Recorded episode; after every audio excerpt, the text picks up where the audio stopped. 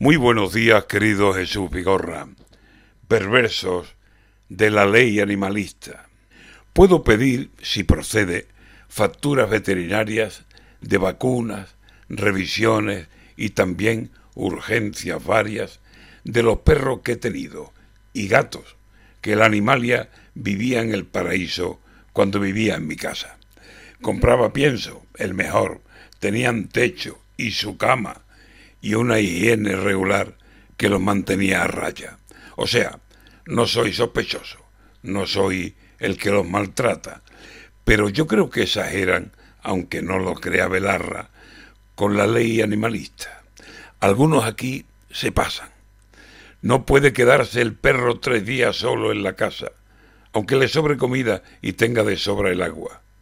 Esto lo compara usted si por algún portal pasa y hay un mendigo tendido que con cartones se tapa y cree que el que habla pierde, sale ganando el que ladra.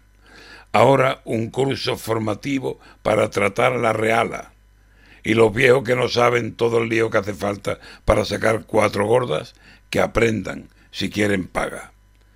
¿Y, y qué harán para el rocío cuando vean bueyes que avanzan tirando de las carretas, que además van muy cargadas? Se meterán en la aldea, verán cómo algunos tratan a caballos alquilados que ni beben ni descansan.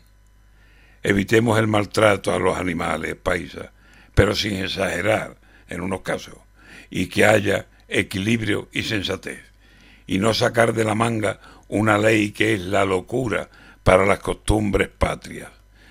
Cuando veo la situación de los que ven que su casa la ocupa gente tunante que no hay manera de echarla, y veo las exigencias para tener perro en casa, estoy, de verdad lo digo, por andar a cuatro patas.